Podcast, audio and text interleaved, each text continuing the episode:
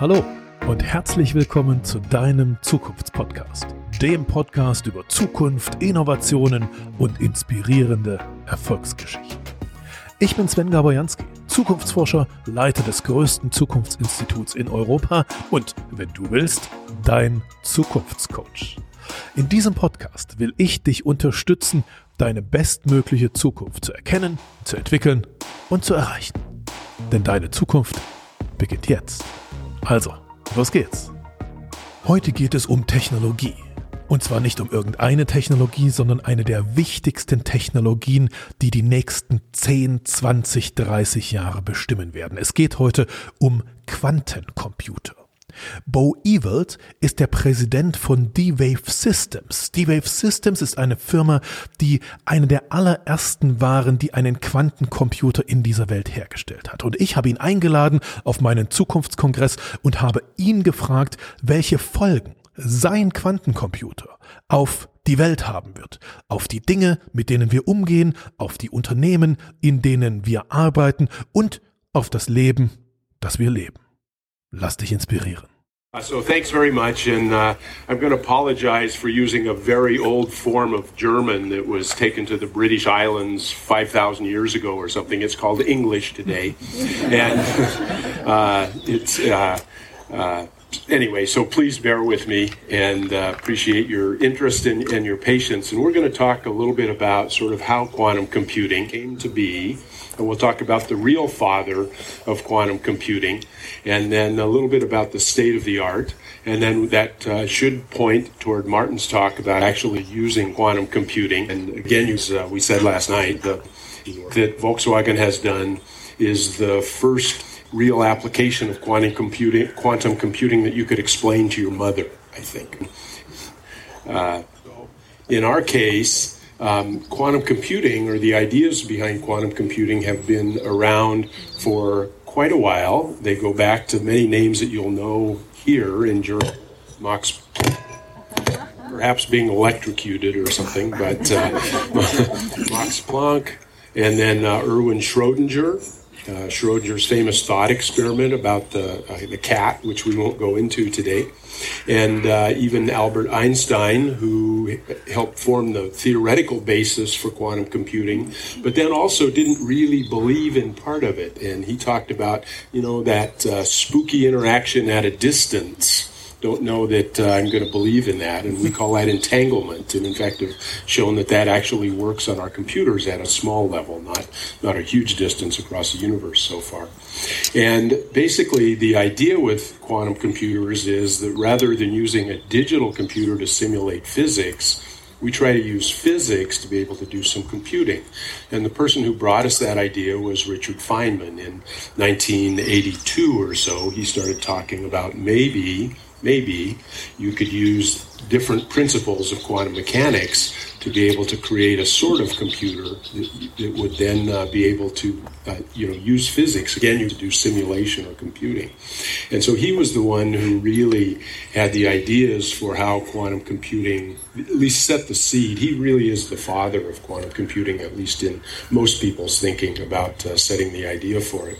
And Richard Feynman was uh, at Los Alamos in the uh, early 1940s, the mid 1940s, one of the big uh, what's become a national laboratory at the U.S. And he ran the computing group there in, the, in 1943 through 45. And the computing group were a collection of people, uh, mostly women, who were running calculators. And they would run calculations or do computing over and over and over again.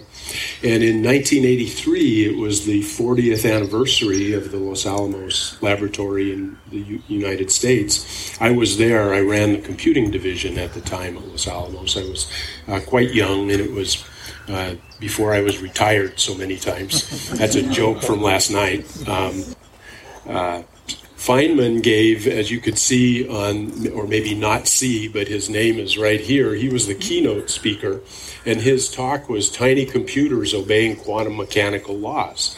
And that was the first time I had ever heard of uh, the idea of quantum computing was in 1983, and this was a big, huge colloquium. But then a couple of days later, Feynman and Hans Bethe, those of you who are from the physics community would know some of these names, Hans Bethe and Edward Teller and others wanted to see what modern computing was like uh, at Los Alamos. And so I took them on a tour, and at the time we were the largest scientific computing facility in the world. And I'll always remember this. We were there in front of one of the Cray supercomputers, and I can't do his accent, but Feynman said something like, You know, young man, someday all of these big Crays are going to be replaced by quantum computers. And I had only heard of quantum computers two days before, and I said something really notable like, wow, cool. Or, you know, I don't even remember what I said, but that was the, uh, the first time that I heard of quantum computers. And here we are, you know, roughly 35 years later, and now they're starting to make their way into reality. So it's been a long road and our friends from Rigetti are here, and IBM and Google and others are working on different incarnations of quantum computing. But what we'll embark on and show you is what is really the world's first commercial uh, quantum computer. And interestingly enough, we're about 75 years on the heels of the world's first uh, digital computer. And that, of course, was, as we talked last night, was the uh, Z1 through Z4 uh, from the Zuse family. So, so basically, what we do with quantum computing is, or quantum computers, is that we try to use quantum mechanical effects to our advantage rather than fighting against them. In traditional computing, a quantum effect can cause leakage currents on a transistor. It can cause a bit to flip from a zero to a one.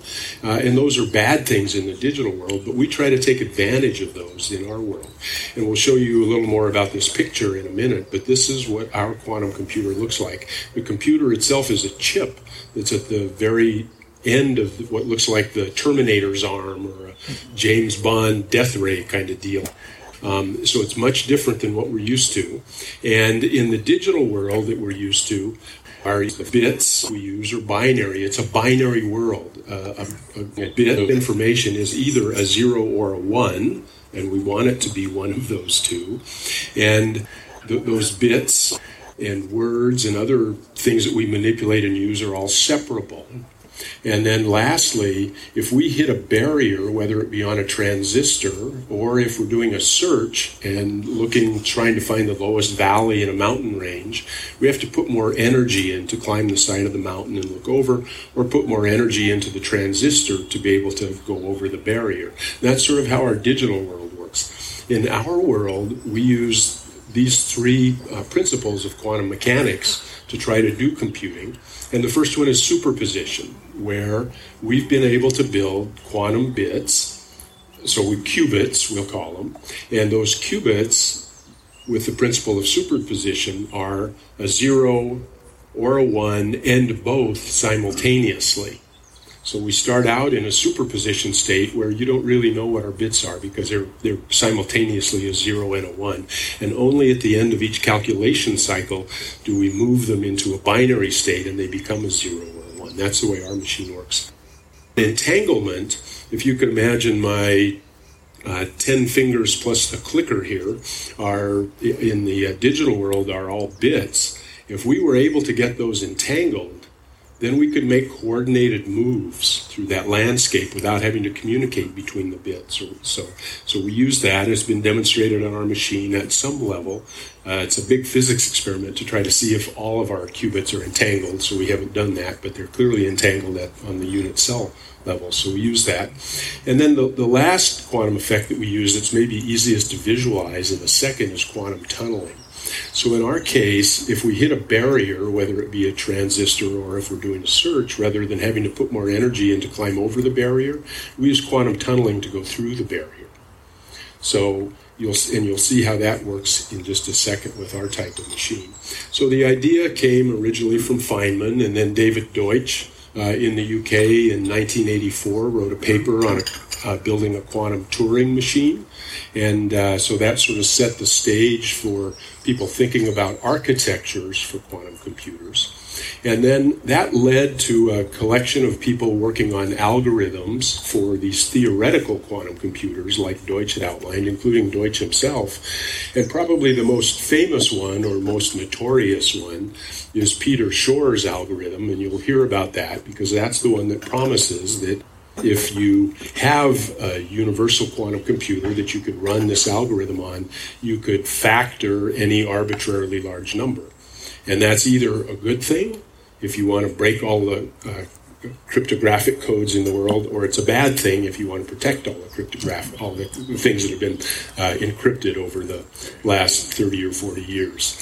Um, to my knowledge, no one has a computer that can run Shor's algorithm uh, today, and uh, I think it'll probably be a while before that could happen. But but the point is, that's what people are. You know, things like this are your people are either really excited about or really afraid of, and uh, and you could factor those numbers very very quickly. So so algorithms for theoretical quantum computers started to come along in the 90s, and when you build a computer, and I've been uh, working in computer companies now for you know 30 or 40 years, something like that there are two things you take it you have to take into account. One is what architecture are you going to use, and then secondly, how are you going to build the machine? What sort of what are the devices that you're going to use? And in our case, there are several different architectures that we'll talk about in a second.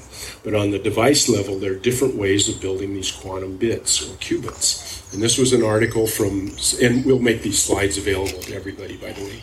Um, uh, this was an article from Science Magazine about probably six months ago, and it, it outlined five of the ways to be able to uh, build qubits. And I won't go into all of those, but the one that we use are superconducting loops. So we build qubits out of special little loops of metal. We use niobium, and uh, those we run them at very near absolute zero, so colder than outer space. And uh, we're able then, by doing that, to be able to get them to be superconducting and get into a superposition state, so they're both a zero and a one simultaneously. But several other approaches, and I think we have some friends over in Vienna who are working on uh, trapped ions and, and folks all over the world working on trying to create different forms of qubits. So this is that was a little tour of them. And then if you're actually then going to take those whatever type of qubits you decide to build and put them together into an architecture, the three main architectures that people are looking at today are the gate model architecture, and that's kind of the one, that's the theoretical one that was probably laid out in the mid 80s and was closer to what um, Feynman was thinking. IBM is working on, has a research machine like that that's available on the web that you can use. Five qubits, I think, going to 16 or 17 in the next iteration. Uh, Microsoft is working on a version called a topological computer.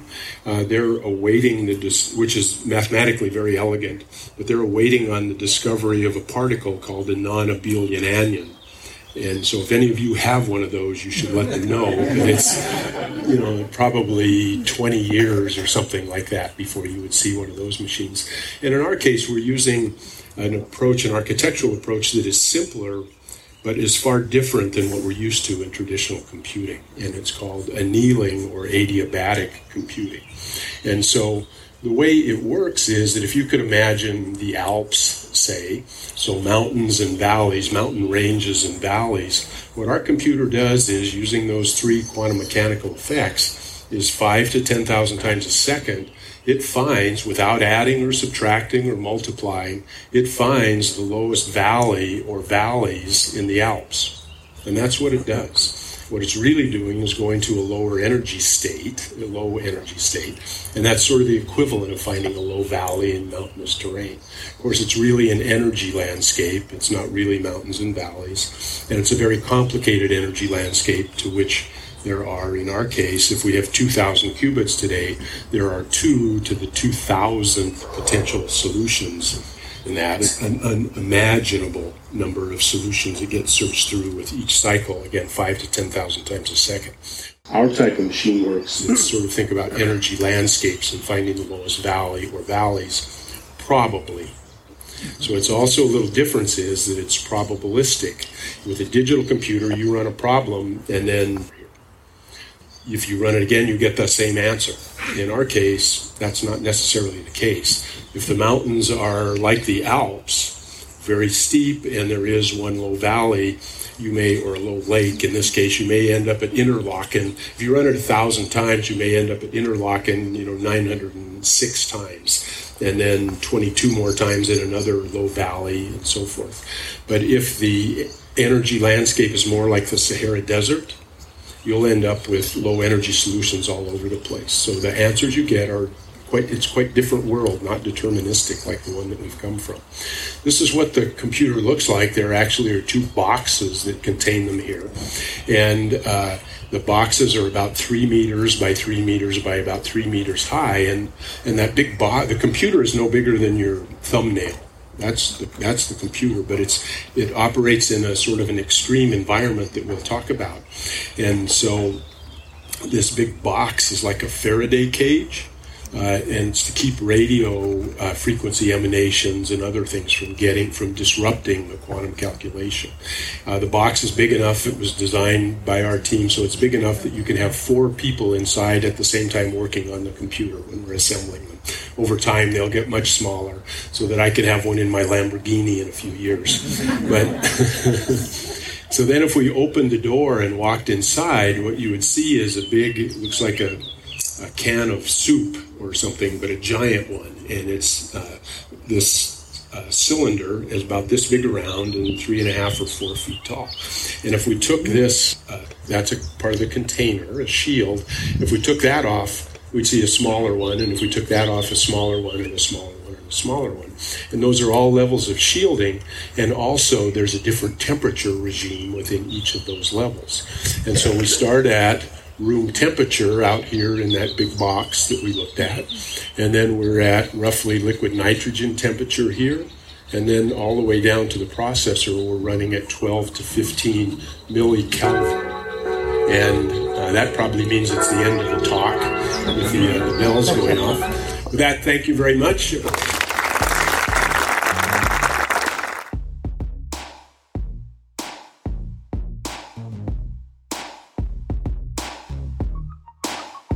Danke dir fürs Zuhören im Podcast Zukunft entdecken, entwickeln, erreichen. Wenn ich dich inspirieren konnte, dann teile es gern mit deinen Freunden und mit deiner Familie. Mehr Infos zu deiner Zukunft, wie man sein bestmögliches Zukunftsbild entwickelt und wie man es erreicht, findest du in meinem Blog unter jansky.de. Und dort habe ich dir auch noch ein kleines Geschenk für deine Zukunft hinterlegt. Hole es dir gleich ab unter jansky.de slash Geschenk. Bis zum nächsten Mal und auf eine großartige Zukunft.